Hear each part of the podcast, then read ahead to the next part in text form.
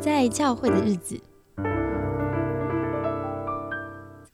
欢迎收听《不在教会的日子》。今天这集呢，我们要到老朋友雨欣上节目，欢迎雨欣。Hello，大家好，好久不见，好久没来了。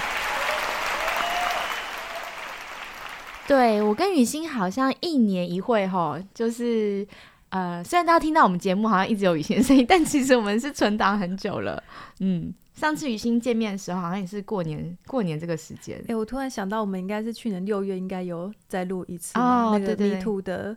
对，插播那一集嘛对不对嗯嗯，这一集也是一个插播，但是也跟 Me Too 有关系，好像都是为了 Me Too 这种事情，然后 才会紧急插播。插播的特色呢，就是呃没有剪辑师后置，所以大家就要听到我们原音重现，就是很多的吃螺丝跟呃不轮转。那今天会为什么我会呃临时就是要访问雨欣，是因为有一个好事情发生喽，就是我们这集的节目名称叫做 Me Too 在路上。那我们请雨欣介绍一下这个好事是什么？嗯，好，所以呃，因为我们今年今年初呃就有一本新书完成了，开始开开始出版了，就是我我写的一本呃讨论台湾教会 Me Too 议题的书。对，那他的书名叫做《Me Too 在路上》，那些在教会推动性骚扰防治的人们。对，那是一个蛮薄的书，所以我理论上理论上应该读一个下午可以读完吧。嗯嗯，好像才一百五十页左右，对对，薄薄的小书，而且排版非常的松散，阅读是很舒服的。没错嗯没错，嗯嗯，那这本书，嗯、其实就是讨论在教会推动性骚扰防治法的人们，所以里面其实有一些故事，然后前面也有写一些，因为雨欣也是其中之一嘛，就是前面在推动的一些心路历程。你要不要跟我们聊聊，就是做这本书的心情啊？嗯，因为之前一直都在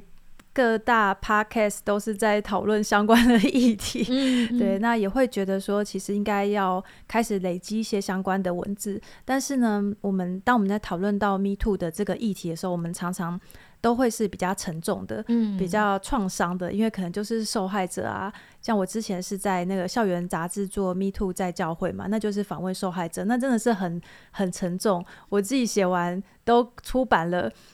我可能都不见得会想要再看第二次这样子。哦对嗯然后，但是呢，呃，你但你又要了解这个议题，所以我就开始想说，有没有其他的切入点，好让大家可以知道这个议题的更多，了解这个议题的全貌。但是呢，我们是心里稍微是稍微有一个距离的，好，那帮那帮助我们去了解这个议题。所以呢，我们这次是访问曾经在教会界呃的教会界的性骚扰防治单位。然后在里面推动性骚扰防治的牧长或是童工，那我就访问了四个单位的童工。那一个是一个是呃台湾的，就是两个，一个是基督基督呃那个教会人权促进联盟的谢纳明老师，好，那他曾经是监事。那还有第二个是呃七星中会性别公益部的部长曾昭瑞牧师，然后第三个是香港的单位，就是香港基呃香港基基督教协进会呃，然后性别公益促进小组的干事叫做曹晓彤姐妹，嗯。第四个是天主教会的，就是呃基督教的呃那个抱歉抱歉，天主教儿少保保护及专业伦理办公室的负责人李华神父，嗯。所以就是访问这四个人，他他们在呃教会界都都是有一个明确的防治的建制，那他们在里面他们做了哪些事情，然后他们遇到哪些困难，那他们的嗯心路历程是什么？就从他们的角度来看这个议题。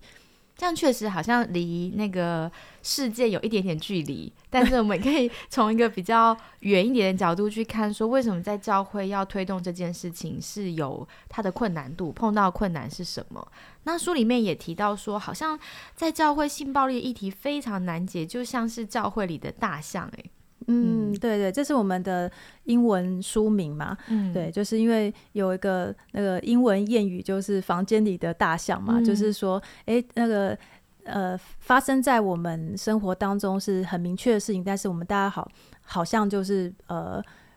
没有看到，或是我们假装没看到，嗯但它事实上是发生的。嗯那我觉得教会性暴力其实就有点像是这个房间里的大象的这样的一个议题。好，你我们多少都会在耳语当中都会知道哦，有这样的事情，但是事实上我们大家可能没事不会在聚会要讨论，或是要、嗯或或者是说要我们要就是要讨论的时候，我们好像都要特别安排一个聚会，然后要特别呃做了很多的准备什么的，然后我们来讨论这个禁忌的话题。嗯就是变成是这样的一个气氛，嗯，之之前在呃不在教会日子往前，大家如果往前翻，也录过一集叫做《房间里的大象》，然后副标叫做“打破沉默的共谋”。这边提的是沉默，其实不是哑口无言，或是你听不到受害者的声音。沉默其实是一种积极的表现，是我们嗯共谋，就是我们其他人的选择。所以今天如果要来谈大象这件事情，其实真的很不容易。那我也想要推荐，如果你是第一次听到雨欣聊这个话题的话，呃，一样，请你去翻。往前翻，去年我有邀请雨欣做了两期节目，叫做《教会也有 Me Too 吗》上集跟下集。那那两集比较是具体的讨论，就是嗯，教会当中到底有哪些性骚扰事件，然后为什么好像都息事宁人了？那有很多网友提出一些 Q&A，包含就是。呃，太快饶恕的问题呀、还有加害者跟受害者还在共处一个团体当中的时候，该怎么应应？就我们有试图尝试一些讨论。那另外两集延伸的，也一样是插播，在接续教会有 Me Too 吗？后面两集就是一定要饶恕吗？我们也是谈就是呃，对于饶恕这个神学观念错误应用造成的伤害，所以也多谈了一些创伤知情的部分，然后也提了圣经当中的 Me Too，就是圣经故事很知名的底拿跟塔玛的故事，所以欢迎大家可以听一听。那今天雨欣在就是我们又有机会可以讨论这个话题，你觉得也过了一年了，好像 Me Too 事件的延烧现在比较淡了一点点了。对，但是我觉得其实大家已经开始关注这个议题。那你觉得这一集节目可以跟大家聊一些什么呢？嗯，就是我在想说，呃，因为去年六月台湾的 Me Too 运动兴起之后，那他就加速了那个性平三法的修法，嗯所以就加重了很多，比如说加重了公司的责任，好，然后或者是把一把把一些的这个相关的细则都定得比较清楚了，对。但是问题是这样的一个。嗯，关注它有没有延烧到教会界？嗯对，那教会界可能还是有一些零零星星的会冒出来一点一点的事情，但是有没有进入到我们整体教会的体制？嗯对，那那我们这一集的话，也不是这一集，就这一本书，就是比较会希望可以探讨到这个这个议题，因为比如说我们会希望说，如果性骚扰这件事情，它不是一个个人的事情，它其实是一个公共要处理的。哦，在这个组织里面，哦、就是你们这群同工，就是这群组织的 leader 必须要处理的事情的话，那它就是一个机制面、决策面、制度面的事情。嗯，对，那这个制度制度面的的事情的话，我们就不是要仰赖某一个吹哨者，嗯好，或者有某一个事情要被揭露啊，哈，这件事情才会被关注，嗯而是说，哎、我们的体制跟制度就有在处理这方面的事情。就是不要都是等悲剧发生我们才善后。我们其实早一点，就是最最直接的问题，就是到底如果你呃知道听闻这些事情，或是你本身碰到这些事情的时候，你知道窗口是谁吗？嗯，对，你可以跟谁讲，然后谁是安全的，然后教会你知道会开始启动一些做法，这就是我们现在应该要开始进入的阶段了哈。嗯，好，那我本来是到去年来的时候，我大概是都是这个这个思考啦。对，然后后来，但是我们可能也可以稍微看一下之前教会界的经验嘛。好，然后我我，然后所以这本书他访问的是一个呃四个曾经在教会体制里面做这样的事情的人推动者。那那现在所以有一个我们已经知道就，呃第一个教会界有这样的机制。嗯好，那第二个呢？诶，其实也有一些防治的办法。嗯好，就是他们也提出了一些，比如说可能有的教会说，哦、我不知道该怎么弄机制啊，我不知道怎么样调查，我不知道要怎么样呃做一个防治的教育啊。但是你就发现，诶，这四个机构都有在做，他们那边嗯都有资源哦。嗯然后，所以我那时候就在想说，诶，那是否其实教会只要就是 我只要 follow 这四个机构哈，因为他们是负责四个不同的教派嘛哈，嗯那我把天主教算算 先算一个教派，你把人家矮化，先 好，对对，我不能把人家矮化，对，但是四个面向哈，四个四个面向哈，但 可能就在这四个不同的领域的相关教会，我只要去 follow 他们，我只要去配合他们，是不是？其实这件事情它状况会稍微好一点。嗯，好，那这个是因为原先我以为的问题是，啊，因为没有防治机制啊，没有资源啊，所以教会碰到事情也不知道该怎么办嘛，好像它就是一个合理的一个。灾难这样子哈，对，但是后来采访了这四位牧长跟童工之后，就发现，哎，其实有，至少在这四个领域有，嗯，然后甚至他们这四个领域的这个这个单位，他们也都很认真的去宣导啊，好，他们也这边有预备资源，说，哎，你们如果发生什么事情哦，你们可以来找我们哦，怎么样怎么样，所以理论上他应该是就就是很应该是一个。很抢手的单位，就是说，因为教会有这个需要，他们又提供这样的服务，那应该就会解决。嗯，对。但是我发现我想的太简单了。嗯，他们他们就采访他们四位之后，就发现，哎，原来不是你有资源，你有机制，教会就买单呢。嗯，对他们共同的经验都是，他们在推动，他们发现最需要去去说服的其实是每一个堂会，因为。即使我都跟大家讲说，我我这边有一个办法，我这边有了资源，但是这些堂会不见得他发生事情了，他还是想要自己解决，嗯，然后他还是没有想要来求助，甚至他没有办法那么信任这些的单位，他们还他们还是觉得，哎，我们还是自己处理好了。那自己处理的，当然一方面你没有专业度嘛，嗯，因为一般的教会不太可能就是都有一些那种调查人员啊，你有会调查的人啊，或者是呃有相关。知能的人，哦，不见得会有，对，那又变成私底下解决，然后接下来又再碰到家丑不外扬啊，是，就是老问题这样，就家丑不外扬，然后又开始退三步了，然后发现你要你要为着教会的荣耀，好，那你又要继续再退三步，嗯，那所以所以就发现哦，原来我们不只是要有这样的单位，有这样的资源，其实我们也要改变教会的文化，嗯，教会界的一个对这件事情的。的观念还有那个文化，不然的话，即使我就有这样的资源，也没有办法来解决这个问题。嗯，对。然后后来后来他们当然就从从他们四个人的经验当中，当然就勾勒勾勒出来，就是啊，好像阻挡。呃，堂会好去运用这些资源，想要更进一步来处理这些事情的中间那些障碍是什么？那当然就包括家丑不外扬这第一名，每个都提到，对 对是，对，就是家丑不外扬啊。然后还有还有就是可能都会都会呃人情啊，嗯，好，就是人情的包袱啊，嗯，好，然后或者是呃，当然还有还有包还有包括呃可能。相关的一呃，就可能自己在教会里面也没有公布过相关的这个防治办法，嗯，对，所以变成是当你一有发一有事情的时候，你就没有办法有一个有一个有一条路可以走，对，所以就即使有防治机制，但是如果可能教会普遍的这个意识或者是观念，或者是呃领导团队的一些呃资源都没有办法改变的话，那其实还是很困难。其实，嗯，就是谢大明老师也提说，人情关系跟教会名声这两个是超大的沉重包袱，就好像这个阻碍不是短时间可以动的，所以就会一直重演同样的事情。就是好有事情发生了，然后自己私下处理，但又处理不周全，然后让伤害加剧。那你你在访问这个过程当中，会觉得很无力吗？你真的相信文化可以改变吗？当中。当中呢，就是呃，我自己的心情是一方面，他就打破了我原先的设定嘛，因为我原先设定就是想说啊，有因为缺乏资源，所以有资源是不是就好了？哈，好，那不是这样子。那第二个呢，是我就发现对教会来讲，其实是很，就是我也不要把教会想得太容易，嗯，好，因为我按照站在教会的立场。或者站在每个堂会的立场，我要处理性骚内部性骚扰的问题，他等于是在自己打自己，嗯，就是等于是在我自损利益。那个利益包括哈，还不要想到很功利的那种利那种利益，就是说，当我要处理这一件事情，代表我其实是要自我损伤的，嗯，比如说我会损伤我我们累积累积的名声，嗯，然后还有我们的信仰的这个。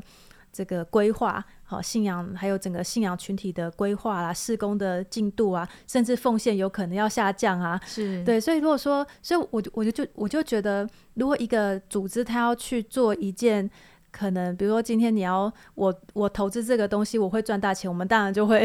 很 愿意，很愿意。可我今天要要做一个行动，但这个行这个行行这这样这样的一个行动会让自己损伤的。嗯，那我如果是一个堂会的。组织的一个领导者，我自己会愿意吗？所以我最后一章就是也是我自己的感想，就是教会如何愿意与自己的身体为敌。嗯，就是说，如果你今天要做一件事情是要与自己为敌的事情，你愿不愿意做？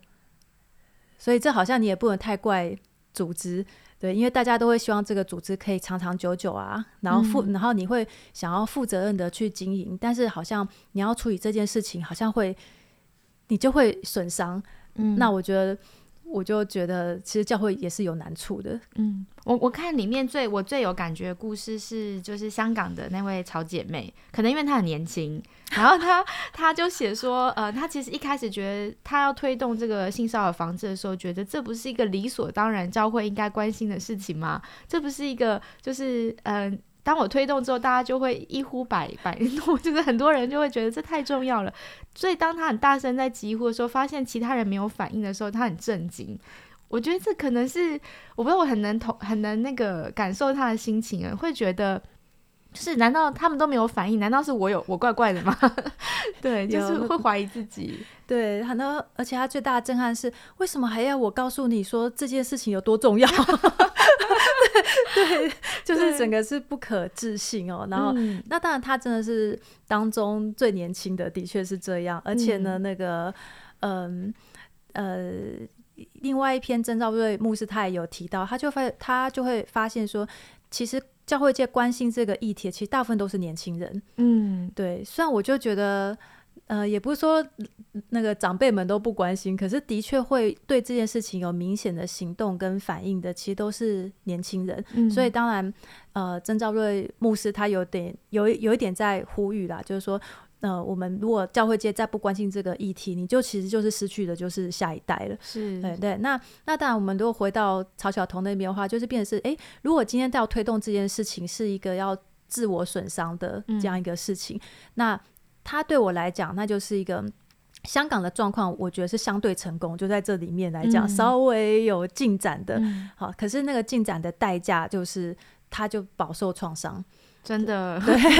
对，它里面就是他，他就是真的就必须要跟所有的各个，就是要跟教会不断的沟通，好，然后，然后呢，甚至他也会去必就必须要跟这些权力在周旋，好，但是他的确，然后就搞到搞到就是最后身体也不好啊，或者是什么的，就是说，那难道做这样的一件事情，如果是一个呃，应该是符合教会价值的东西，我认为啦，就像我们说，就是符，就像我想说。性骚扰防治应该跟家庭价值一样，应该都是一个 理所当然的，应该算是教会界会受欢迎的一个一个一个事情嘛。对，可是他在做一个。叫应该是蛮靠近基督教信仰价值观的事情，但是他是充满创伤的，并不是我们想象中的这个大家都哦太棒了，就等着你来了。对对，所以我我觉得看他的故事就会很心痛，但是他就是很坚持啊，所以我就看到他们的前两年的教室报告，就真的是香港教会现在真的呃已经确定有。呃，每个堂会自己有这个性骚扰防治机制，至少好像有是两三层吧。然后另外两三层是正在研拟中，嗯，甚至是到去年为止，已经开始有很多的堂会已经在处理相关的事件，并且进行了惩处了。嗯，对，所以说，但是我们并不是说啊，有了这个机制就代表好像已经事情解决，这是我们都知道这只是刚开始嘛。可是他们，可是在他们那个单位，也不只是他啦，就是在那个单位，而且有天时地利人和，因为他们那时候推动这样的一个。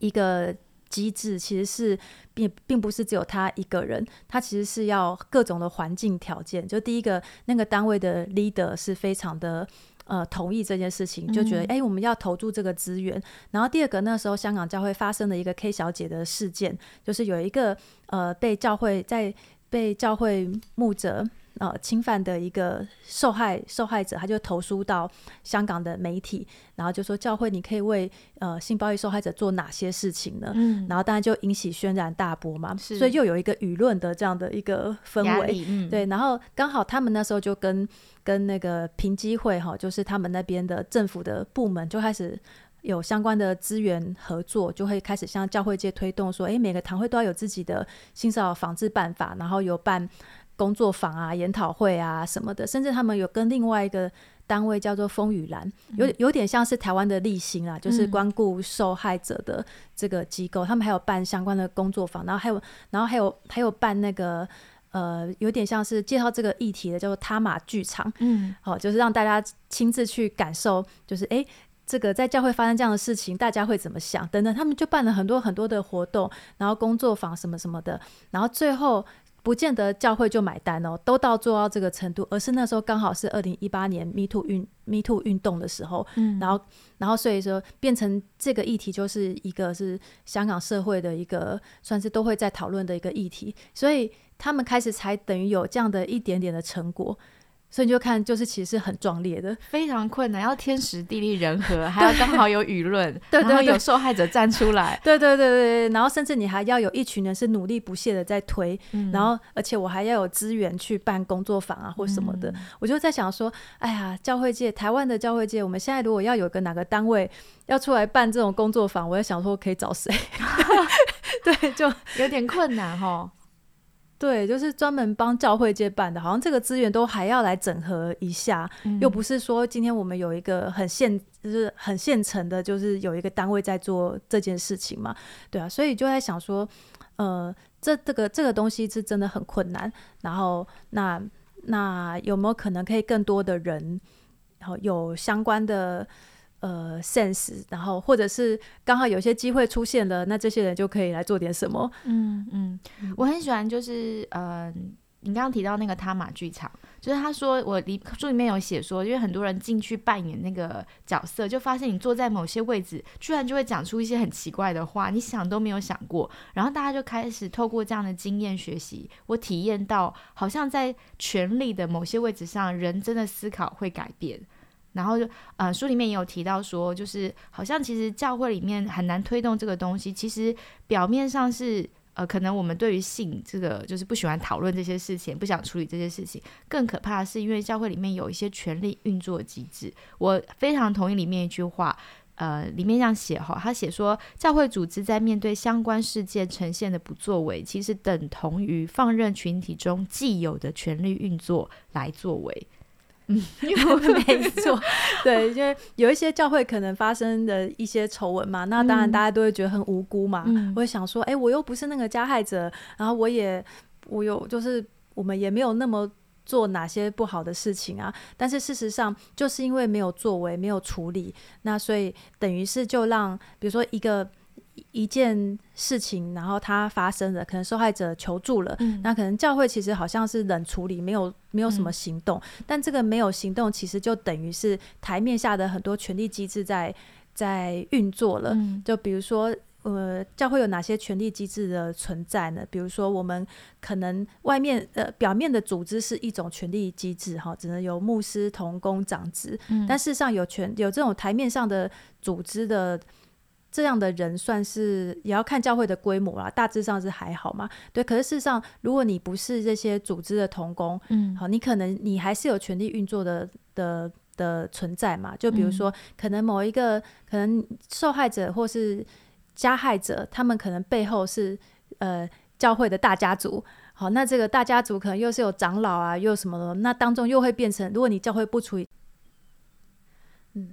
对啊，所以就变成是，如果你教会没有透过一个正式机制在处理的话，那就等于是放任台面下的这些权力、权力的这个架构在在处理，变成假设呃，假设两两个呃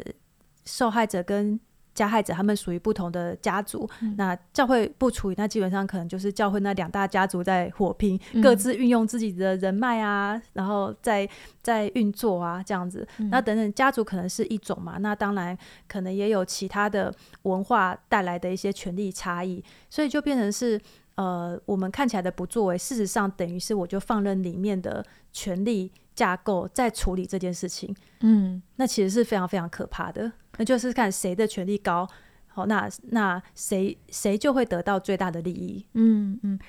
我们在之前的节目也提到说，其实有一个好的性骚扰防治办法出来，它其实不只是对受害者保护，对加害者来说可能也是一个保护。因为到底我是被诬陷的，这里面是不是有误会，都可以经过一一些可能正规的调查，可以还你清白。好，不不管是哪一方，到底事情的始末是怎么样，我们可以还原。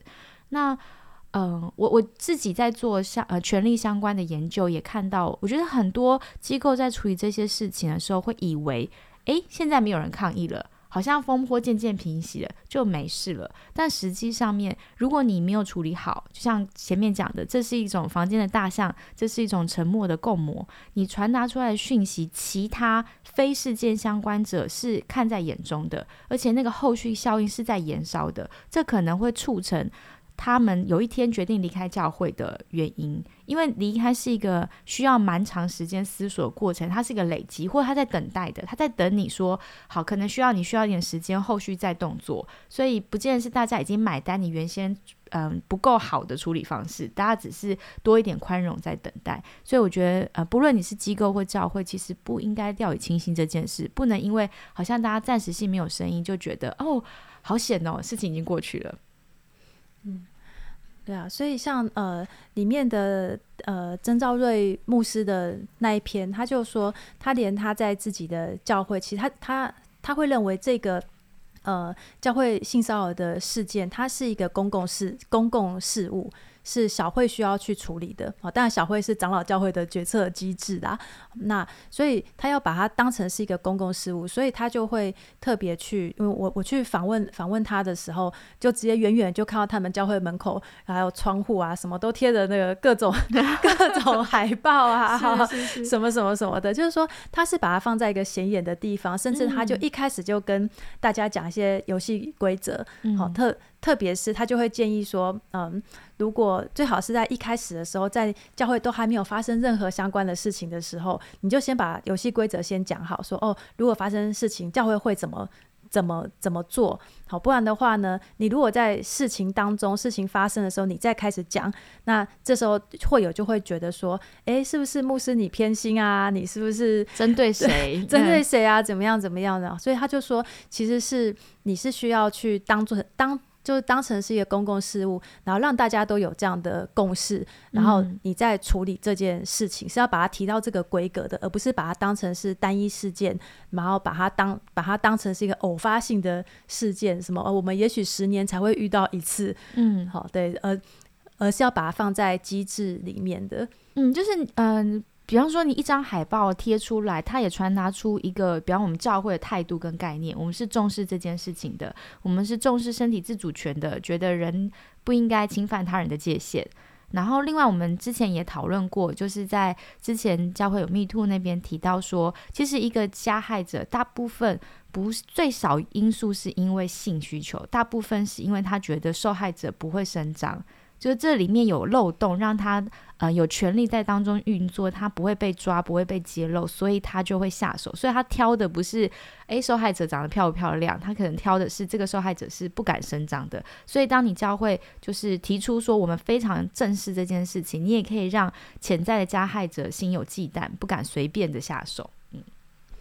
嗯，对，那我这次在访问的过程，我自己也收获蛮多的哈，因为我之前比较是研究，就一个研究者的身份嘛，但是我就第一次经验到，哎，这些都是在现场的实物的工作者，所以他们都有很多跟这个教会里的大象周旋的经验，好，那这个经验我我就认为是非常的宝贵的，所以他们就其实都会归纳归纳出蛮多呃意见哈，就比如说啊，因为。因为呢，呃，教会可能大部分都都呃，就说呃，其实是很需要被提醒的啊。然后或者是说，其实你不能不太能够期待当权者会自己主动关心这件事情啊。你可能要你可能要集结很多受害者的力量啦。然后甚至是嗯，甚至是像，但我觉得也会比较心情会比较复杂的。对我来讲，相对已经比较有建制的香港跟天主教。的机构，他们其实都在一个背景之下，就是香港当然就是刚刚讲的天时地利人和嘛。那天主教为他为什么可以已经有这样的一个建制，是因为是因为梵蒂冈他已经被骂到不行，就是他已经是被揭露到一个状况，像拍电影啊、新闻啊，电影都被拍出来，连我都看过两部了。对，所以就是说，我自己在想的一个议题，就是看完之后，我一方面觉得很很这些经验很宝贵，但另外一方面，我也我也会在想，难道教会就是他包就。包括台湾的性骚扰防治法，它到底怎么出来？也也是因为一些惨案，嗯，才出来的。就是都要都要那个，比如说彭婉如事件啊什么的，就好像都要发生到一些惨案，或像天主教那样的一个丑闻被揭露到不行，然后大家才会真的要痛定思痛来做到做到这样的。但我在想说，难道教会只有这条路吗？我们不能就？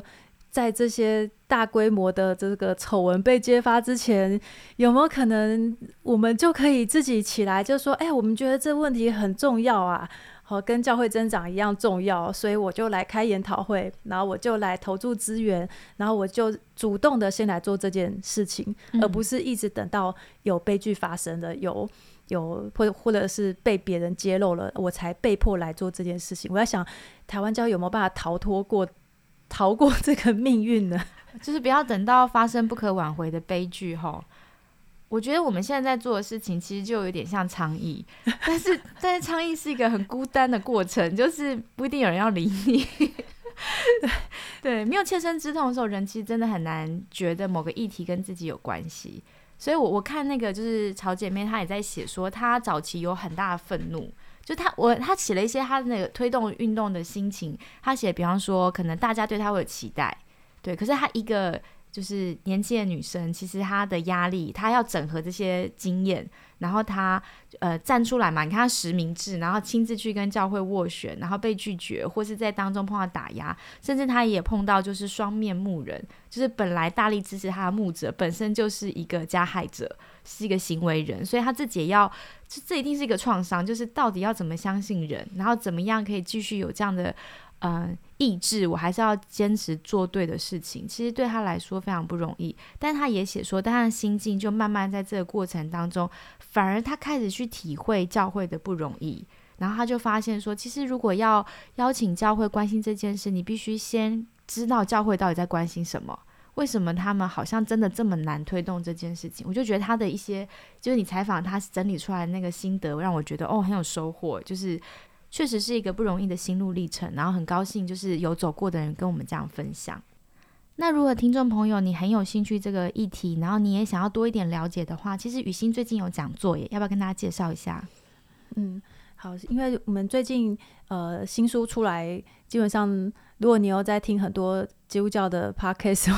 你都会在到处都会看到我，陆续陆续会开始上节目。嗯 对，那一方面我觉得蛮好的，就是因为在不同的不同的频道，他们的关注都会不太一样，所以其实聊起来都会好像就会聊到不同的东西。因为这个议题它其实延展度很大，对，所以一个是呃。大家在很多 p o c k e t 会看到我，然后但我的实体的新书发表会的话，就是只有一场，在台湾只有一场，就是下个礼拜下个礼拜六二月二十四号下午两点半，在校园书房的二楼，嗯，好，不是那个大讲堂哦，就是在二楼的那个呃小小的空间，然后会有一个小小的座谈会。那但是它的焦点比较是，哎，这本书的一些成书脉络啊，好，可能编辑啊各方面的。各方面的内容，对，然后但是之后应该没有人会去香港啊。我在香港会有两场，香 港香港网友啊，来讲一下。对，香港的话，我是三月八号，和三月六号，总共有两场的新书座谈。啊，那相关的资讯的话，可以在我们葡萄籽网站的粉丝专业都可以看得到。之后会陆陆续续上，如果大家对这本书的内容有兴趣的话。就可以欢迎欢迎追踪，嗯嗯，好，等下连姐会放在我们节目简介的下方。对我觉得座谈会很好诶，就是你可以跟书中的作者，就是直接听他为什么要写这本书，跟他的一些理念。那当然也可以有提问的环节嘛，所以应该很不错。那雨欣难得上节目，所以不会那么快放过他。我们还有下集哦，敬请收听。先跟大家拜拜喽，拜拜。